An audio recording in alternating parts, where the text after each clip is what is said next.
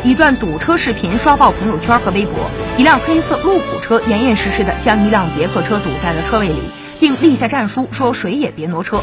当天，路虎车主孙先生开车回小区，发现自家车位被别克车给占了，而且还联系不上车主。孙先生通过保安找到了别克车主，别克车主慢悠悠的前来挪车，路虎车主怒了，和他理论，后两人弃车而去。不仅如此，孙先生扬言要把后面车位租了半年，用自己的另一辆车堵住了占位车的车尾。最后，物业用叉车把别克车插到了负二层的一个空车位上。